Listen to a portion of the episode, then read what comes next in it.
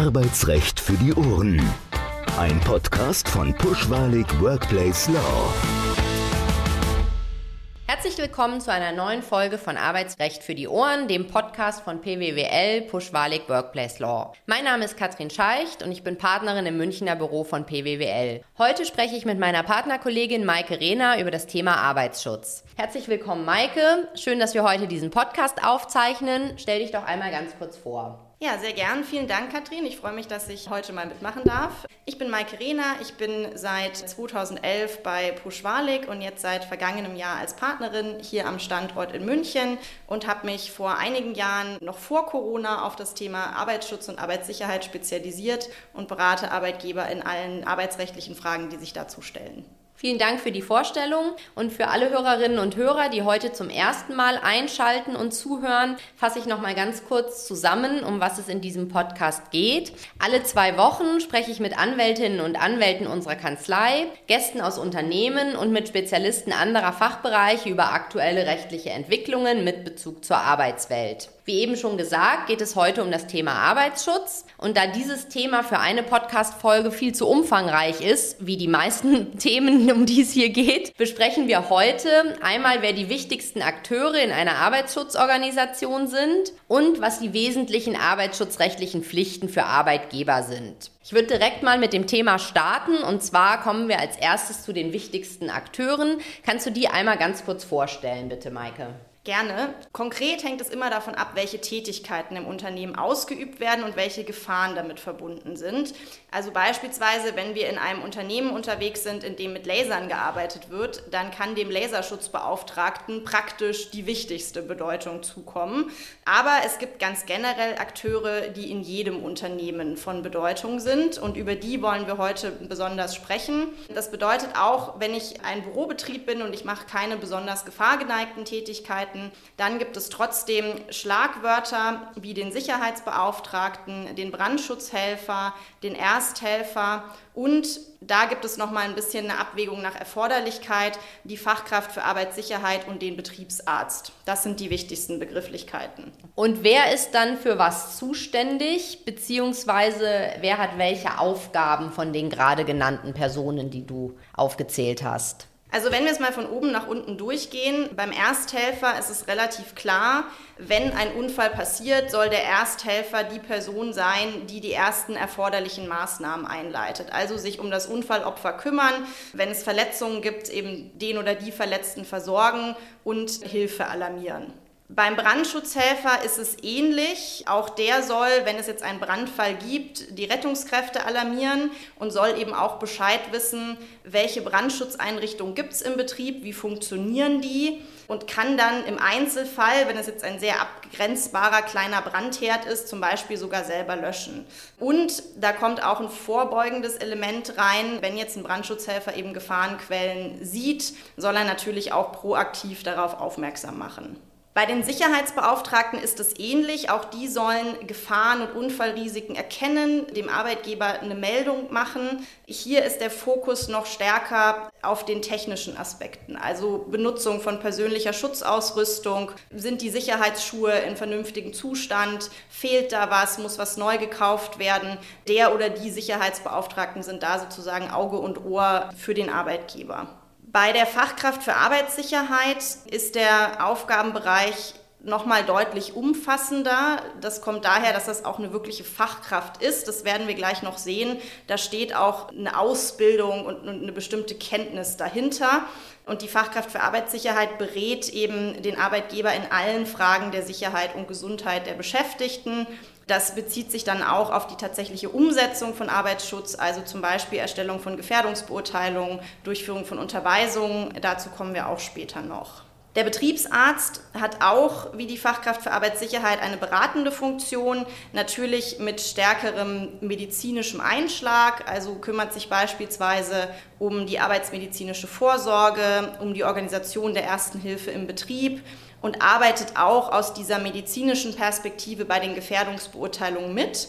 Was wichtig ist zu wissen, da habe ich die Erfahrung gemacht, das ist so ein bisschen ein Irrglaube, der in vielen Unternehmen noch grassiert. Es ist nicht die Aufgabe des Betriebsarztes zu überprüfen, ob die Arbeitsunfähigkeit der Arbeitnehmer tatsächlich besteht. Also mhm. dafür kann man ihn nicht heranziehen. Ja, das ist auf jeden Fall gut zu wissen. Neben den genannten Personen, wann muss denn ein Arbeitgeber noch einen Arbeitsschutzausschuss bilden?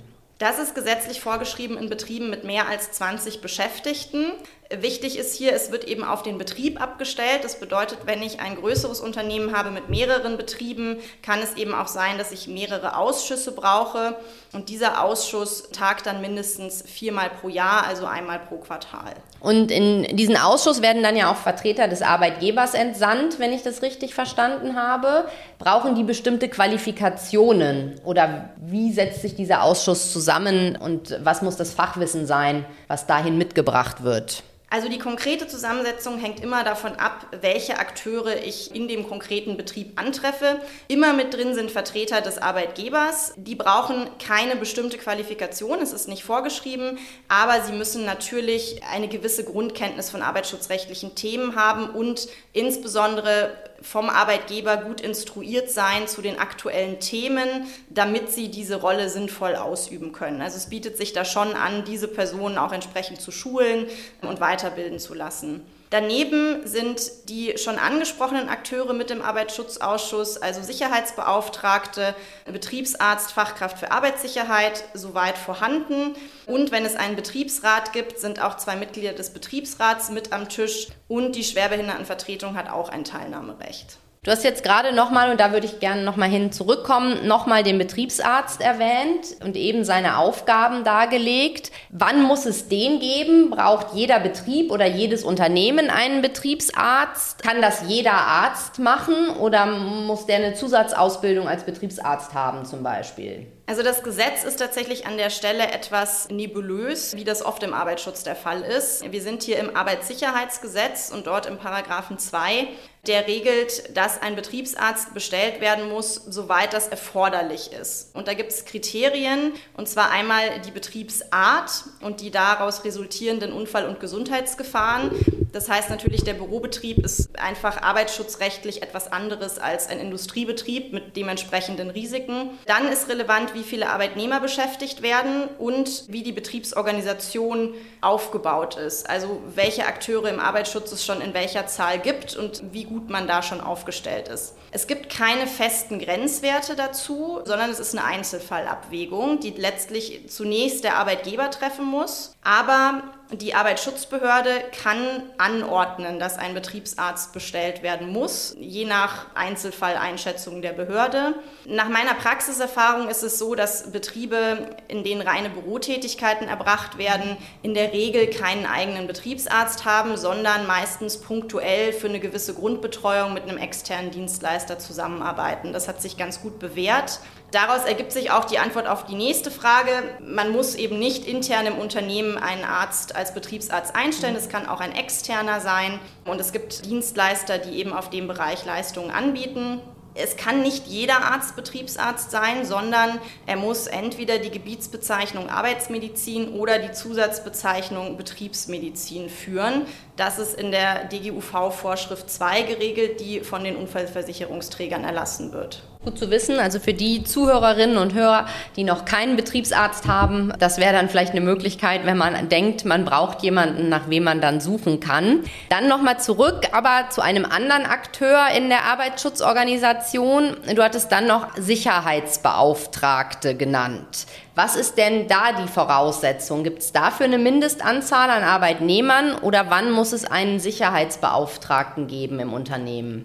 Also hier ist die Grenze auch 20, allerdings 20 Beschäftigte im Unternehmen, nicht wie vorhin im Betrieb. Da muss man immer aufpassen, dass man diese Bezugsgrößen richtig anwendet. Wie viele Sicherheitsbeauftragte man dann braucht, hängt wieder davon ab, welche Risiken und Gefahren habe ich in meinem Unternehmen, wie viele Arbeitnehmer habe ich. Da gibt es auch eine, eine Staffelung in den DGUV-Vorschriften, aus der man dann ablesen kann, wie viele Sicherheitsbeauftragte man im Regelfall braucht. Und die räumliche und zeitliche Nähe spielt eine Rolle. Also wenn ich jetzt verschiedene Betriebe habe oder ich habe Schichtarbeit im Dreischichtsystem, dann macht es natürlich Sinn, dass auch in jeder Schicht eine ausreichende Anzahl von Sicherheitsbeauftragten vor Ort ist, weil ansonsten dieser Zweck der Betreuung und des Achtgebens auf den Arbeitsschutz natürlich leer läuft, wenn die Personen nicht ausreichend vor Ort sind. Ja. Was muss denn diejenige oder derjenige können oder über welche Qualifikation verfügen, wenn jemand Sicherheitsbeauftragter werden möchte? Die erste wichtige Abgrenzung zum Betriebsarzt ist diejenige, dass der Sicherheitsbeauftragte immer intern aus dem Unternehmen stammen muss. Also hier kann ich nicht auf den externen Dienstleister zurückgreifen. Das kann in der Praxis für Arbeitgeber schwierig sein, weil man natürlich Arbeitnehmer ein bisschen incentivieren muss, um diese Rolle zu übernehmen. Das ist ein Ehrenamt. Das ist also nicht mit einer bestimmten Vergütung in der Regel verknüpft. Und da muss man natürlich so ein bisschen schauen, dass man eine ausreichende Anzahl an Personen findet, die sich dazu bereit erklären. Es ist keine bestimmte Fachkunde vorgeschrieben, mhm. aber auch hier bietet es sich natürlich an, die Personen, die diese Rolle übernehmen, in die Lage zu versetzen, auch sinnvoll zu agieren. Also zumindest eine Grundlagenschulung und dann im Anschluss eine regelmäßige Weiterbildung ist natürlich sinnvoll. Für diejenigen, die jetzt nicht so sehr im Thema drin sind, teilweise klingen die Begriffe ähnlich, es verbirgt sich aber etwas anderes dahinter. Und neben dem Sicherheitsbeauftragten gibt es ja auch noch die Fachkraft für Arbeitssicherheit. Da wäre dann auch wieder die Frage, welche Unternehmen oder Betriebe brauchen eine Fachkraft für Arbeitssicherheit und ebenfalls wie zum Sicherheitsbeauftragten die Frage, wer kann das sein, wer kann diese Aufgabe übernehmen? Letztlich sind hier die Kriterien gleichlaufend mit dem Betriebsarzt. Auch hier spricht das Arbeitssicherheitsgesetz von der Erforderlichkeit. Und auch hier kann die Arbeitsschutzbehörde anordnen, dass Fachkräfte für Arbeitssicherheit bestellt werden müssen. Die Praxiserfahrung zeigt, wenn wir in kleinen Betrieben sind mit nicht stark gefahrgeneigter Tätigkeit, also insbesondere im Bürobereich, dann ist es meistens ausreichend, punktuell eine externe Fachkraft einzubinden, zum Beispiel um eine Gefährdungsbeurteilung zu erstellen. Darüber werden wir später noch sprechen, wie das praktisch funktioniert. Wenn wir in größeren Betrieben sind oder auch im industriellen Bereich, beispielsweise in der Gießerei, werden wir natürlich in der Praxis mehrere Vollzeitfachkräfte für Arbeitssicherheit sehen, die dann oft auch intern angestellt sind, weil da einfach der Bedarf an Betreuung so groß ist, dass man das dann extern nicht mehr sinnvoll abdecken kann. Denn wir haben bei den Fachkräften für Arbeitssicherheit auch bestimmte Qualifikationsanforderungen. Es können interne oder externe Personen sein, aber es muss sich um Sicherheitsingenieure handeln oder Sicherheitstechniker oder Meister. Das ist ausdrücklich gesetzlich vorgeschrieben, weil eben die Fachkraft für Arbeitssicherheit doch einen großen Aufgabenbereich, einen großen Verantwortungsbereich hat, an dem auch entsprechende Haftungsrisiken hängen. Und daher kommt eben dieses Erfordernis einer bestimmten Qualifikation was ja durchaus sinnvoll ist. Die Akteure, die du jetzt gerade genannt und näher beschrieben hast, also Mitglieder im Arbeitsschutzausschuss, Betriebsarzt, Sicherheitsbeauftragter und auch die Fachkraft für Arbeitssicherheit, haben diese Personen einen Sonderkündigungsschutz, wenn es interne sind? Oder besteht da kein Sonderkündigungsschutz oder ist es vielleicht sogar unterschiedlich, je nachdem, mit wem man es zu tun hat? Genau, also stellt sich natürlich nur, wie du schon gesagt hast, bei den internen Akteuren. Tatsächlich ist es so, dass gesetzlich kein genereller Sonderkündigungsschutz geregelt ist für die besprochenen Akteure. Für die Sicherheitsbeauftragten gibt es ein gesetzlich geregeltes Benachteiligungsverbot. Das bedeutet, dass eine Kündigung dann unwirksam ist, wenn sie eben genau wegen der Stellung als Sicherheitsbeauftragter erfolgt. Denn dann wäre der Arbeitnehmer benachteiligt aufgrund der Übernahme dieser Rolle. Und letztlich ist es ähnlich zu beurteilen auch bei den anderen Akteuren. Also man darf, auch wenn der Sonderkündigungsschutz nicht festgeschrieben ist und es eben kein gesetzlich normierter, echter Sonderkündigungsschutz ist, hat man ein hohes Risiko, dass eine Kündigung unwirksam ist, wenn man sie unmittelbar an diese Rolle knüpft. Darauf sollte man achten und Arbeitgeber sollten auch darauf achten, wenn sie Kündigungen aussprechen gegenüber solchen Akteuren im Arbeitsschutz, dass sie dann natürlich auch wieder nachlegen und die entsprechend erforderlichen Akteure neu bestellen, damit die Arbeitsschutzorganisation dann eben nicht ins Leere läuft. Ja. Das war jetzt nochmal ein gutes Stichwort, die Bestellung. Da wäre meine Frage noch, ob der Betriebsrat zu beteiligen ist und ob Arbeitgeber das natürlich dann entsprechend bei der Bestellung berücksichtigen müssen. Ja, also insbesondere bei den Fachkräften für Arbeitssicherheit und den Betriebsärzten ist der Betriebsrat nach 9 Absatz 3 Arbeitssicherheitsgesetz zu beteiligen. Und zwar ist die Beteiligung so ausgestaltet, dass der Betriebsrat zustimmen muss. Also ohne Zustimmung des Betriebsrats kann nicht wirksam eine Fachkraft für Arbeitssicherheit oder ein Betriebsarzt bestellt werden. Wenn keine Einigung zustande kommt, muss tatsächlich die Einigungsstelle darüber entscheiden. Was strittig ist momentan, ist, ob der Betriebsrat auch ein Initiativrecht hat, bestimmte Fachkräfte abberufen zu lassen. Also ob der Betriebsrat aktiv durchsetzen kann, dass der Arbeitgeber beispielsweise eine bestimmte Fachkraft für Arbeitssicherheit abberuft. Das haben mehrere Landesarbeitsgerichte unterschiedlich entschieden. Wir warten, bis das Bundesarbeitsgericht diese Frage klärt. Bis dahin würde ich aus Arbeitgebersicht natürlich mich auf den Standpunkt stellen, dass wir kein Initiativrecht haben und der Arbeitgeber hier frei entscheiden darf. Aber das ist, wie gesagt, noch umstritten. Tatsächlich ist auch schon die Entscheidung, wenn wir noch mal eine Ebene zurückgehen, wie ich den Arbeitsschutz aufsetze. Also wir hatten ja darüber gesprochen, es kann interne Fachkräfte und Betriebsärzte geben und es kann externe geben. Bei dieser Grundsatzentscheidung hat der Betriebsrat tatsächlich auch mitzubestimmen. Das ergibt sich aus 87 Betriebsverfassungsgesetz, dort die Nummer 7, das ist die Mitbestimmung im Gesundheitsschutz.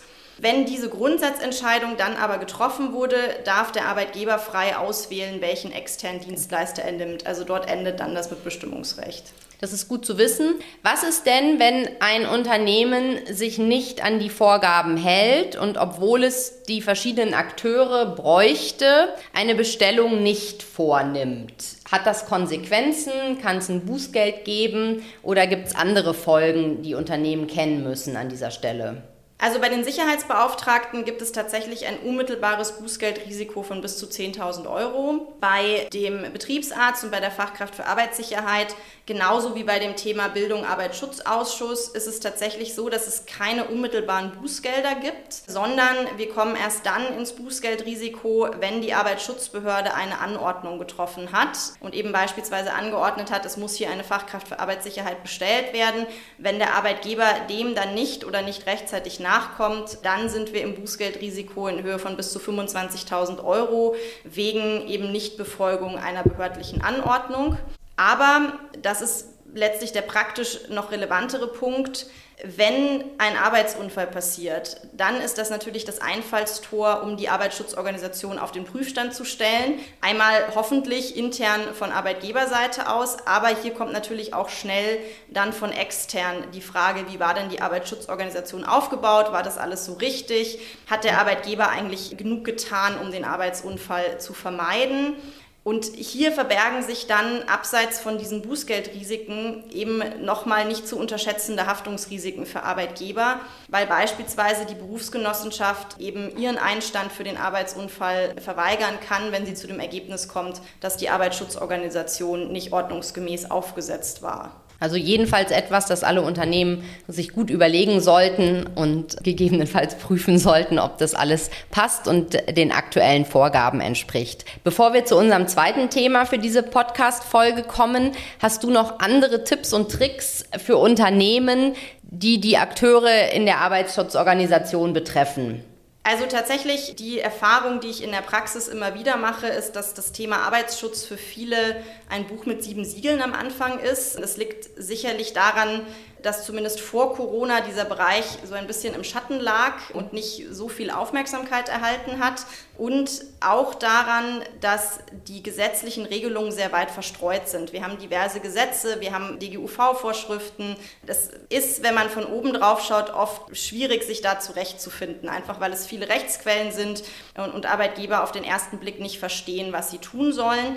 Da kann ich tatsächlich nur empfehlen, nicht den Kopf in den Sand stecken, sondern das Thema aktiv angehen. Denn gerade in den Bürobetrieben ist das tatsächlich gar kein großes Hexenwerk. Eine gute Arbeitsschutzorganisation aufzubauen, da ein gutes Niveau zu erreichen, erfordert meistens ein paar initiale Schritte und dann ist man einmal im Tritt und es läuft eigentlich ganz gut durch. Insofern kann ich nur dazu ermutigen, sich des Themas anzunehmen und unnötige Haftungsrisiken an der Stelle zu vermeiden. Ich fasse da noch mal ganz kurz zusammen, bevor wir zu dem nächsten Thema kommen. Also Unternehmen sollten sich auf jeden Fall anschauen, wenn ich dich richtig verstanden verstanden habe, was ist die aktuelle Arbeitsschutzorganisation und fehlt vielleicht ein Akteur, den Sie brauchen, nicht nur um Bußgelder zu vermeiden, die es so schnell nicht unbedingt gibt, aber auch um Haftungsrisiken zu vermeiden, falls dann doch mal ein Unfall am Arbeitsplatz passiert. Also jedenfalls sollte man sich anschauen, ob man die notwendigen Akteure, also den Betriebsarzt, den Sicherheitsbeauftragten, die Fachkraft für Arbeitssicherheit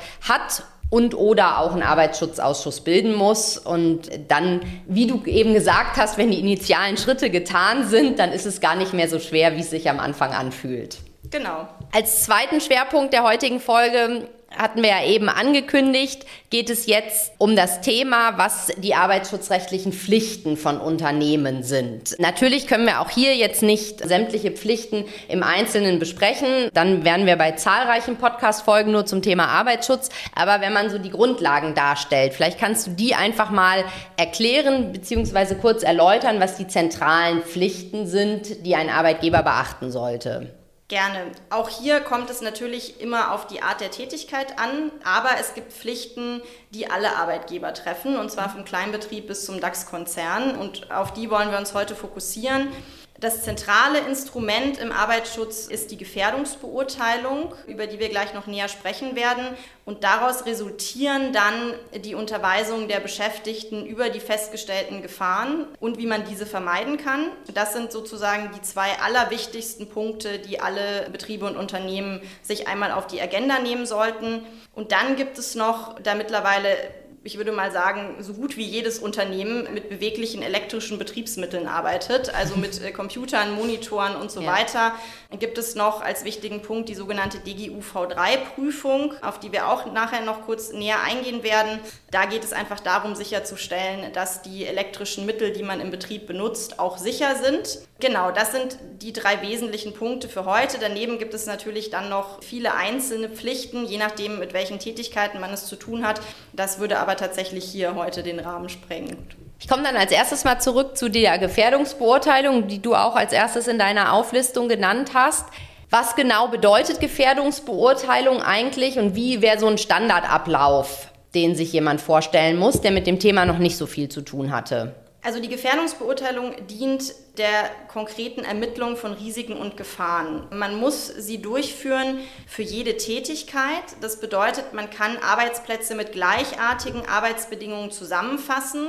Das ist eben insbesondere auch fürs Büroumfeld relevant. Man muss jetzt nicht jeden Schreibtisch einzeln angucken, auch wenn der exakt identisch ist wie der Arbeitsplatz zwei Meter weiter. Und daraus ergibt sich letztlich schon die initiale Aufgabe, wenn man sich der Gefährdungsbeurteilung nähert. Man muss nämlich erstmal ermitteln, welche welche Arbeitsplätze kann ich denn zusammengefasst beurteilen und welche nicht. Also man muss sich einmal angucken, welche Arbeitsbedingungen habe ich. Vielleicht habe ich Personen, die arbeiten im Homeoffice, ich habe Personen, die arbeiten im Betrieb, ich habe vielleicht einen Außendienst. Und je nachdem, welche Arbeitsbedingungen es da gibt, muss man sinnvoll Gruppen bilden, die man dann zusammengefasst beurteilt. Im zweiten Schritt ermittelt man dann, welche Gefährdungen sich jeweils ergeben. Das hat ganz verschiedene Perspektiven. Also es gibt einen psychischen Teil, zum Beispiel gerade bei Homeoffice-Tätigkeit, das Thema Entgrenzung von Arbeit, Vermengung mit der Freizeit. Es gibt natürlich ganz technische Komponenten, also Sturzgefahren oder Verletzungsgefahren im Betrieb. Das ist sehr breit gefächert. Wenn man diese Gefährdungen ermittelt hat, wertet man aus und leitet die Schutzmaßnahmen ab, die es braucht, um diese Gefährdungen, soweit es geht, zu vermeiden. Ähm, auch hier da eben schon die Gefährdungen so breit gefächert sind, sind natürlich auch die Maßnahmen, die dann am Ende rauskommen können, sehr breit gefächert. Es kann dann eben beispielsweise darum gehen, welche persönliche Schutzausrüstung brauche ich, um eben möglichst sicher im Betrieb unterwegs zu sein.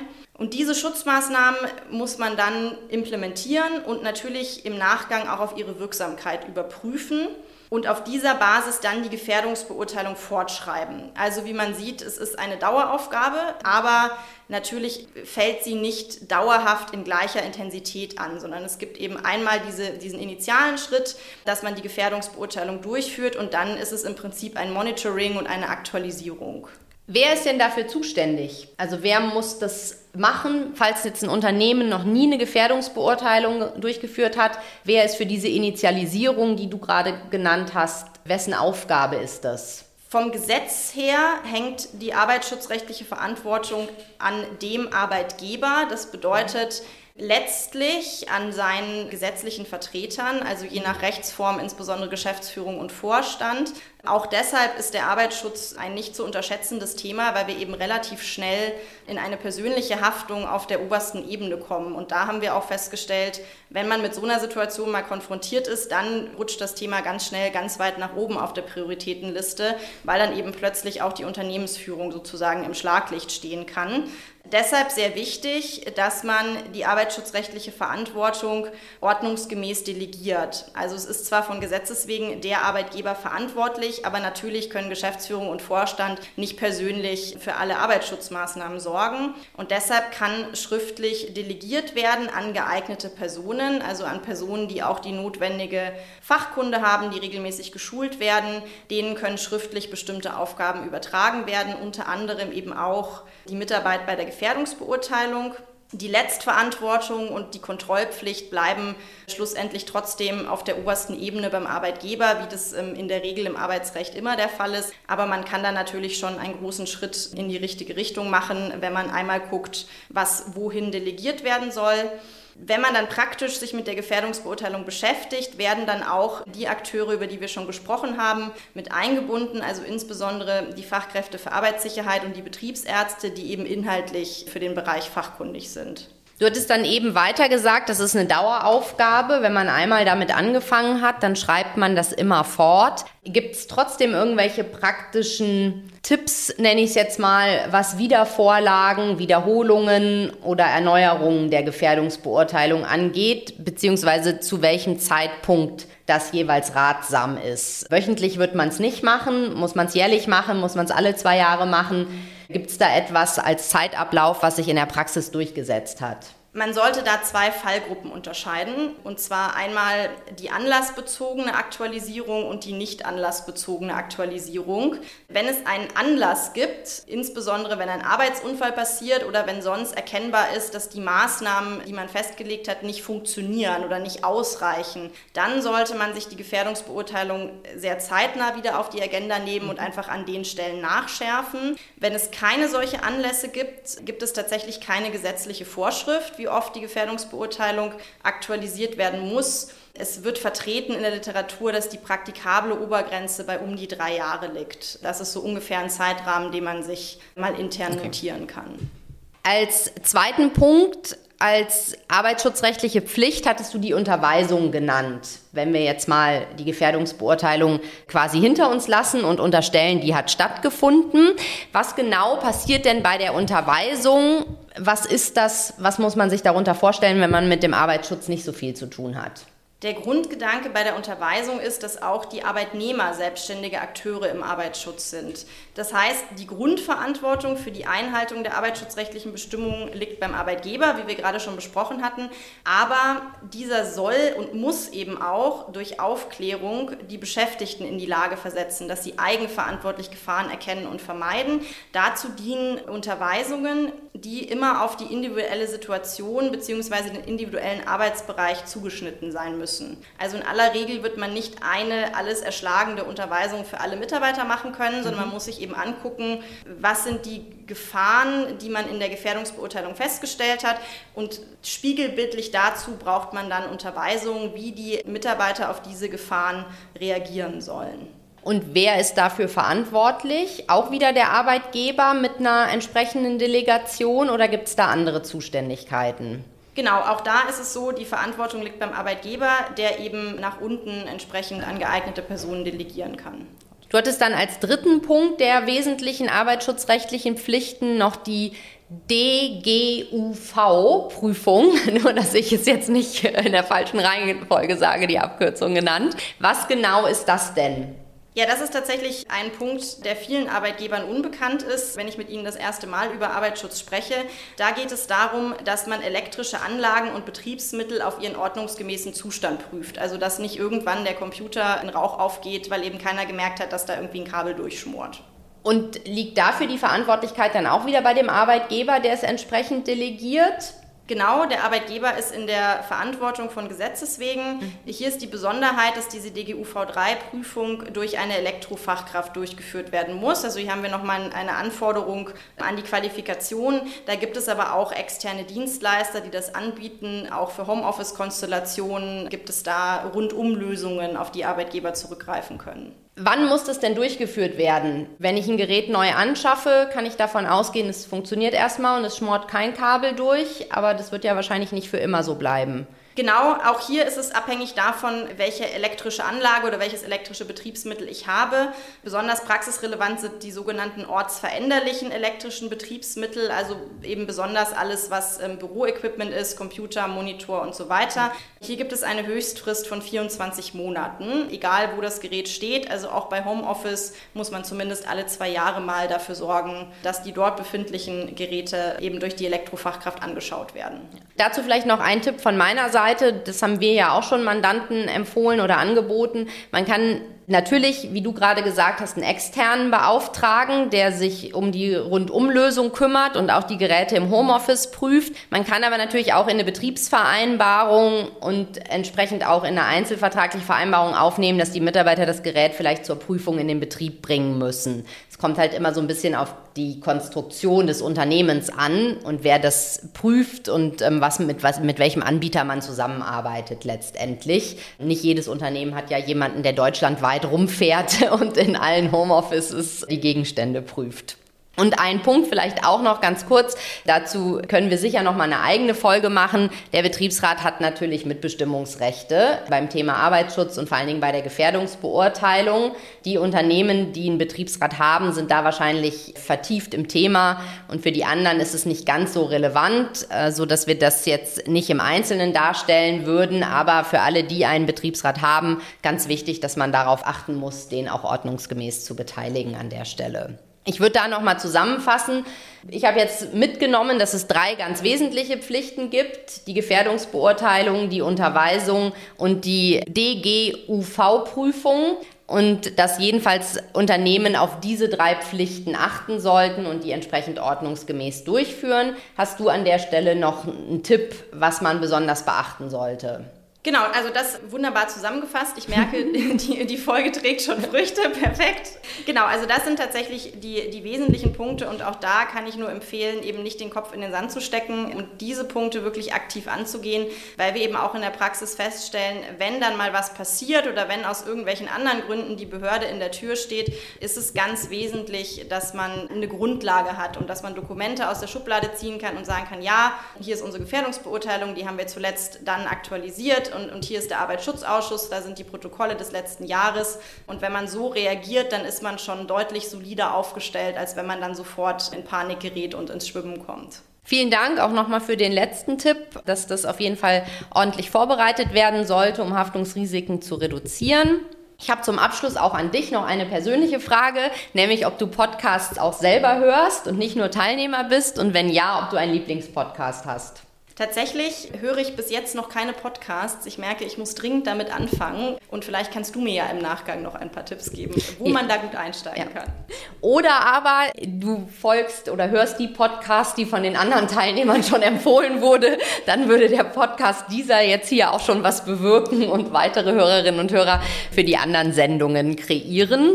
Jedenfalls vielen Dank auch an alle fürs Zuhören. Weitere Informationen zu dieser Folge sind wie immer in den Show Notes zusammengefasst und für Themenwünsche oder Anregungen, Feedback, auch Fragen gibt es die E-Mail-Adresse podcast.pwwl.de. Auch die steht nochmal in den Show Notes.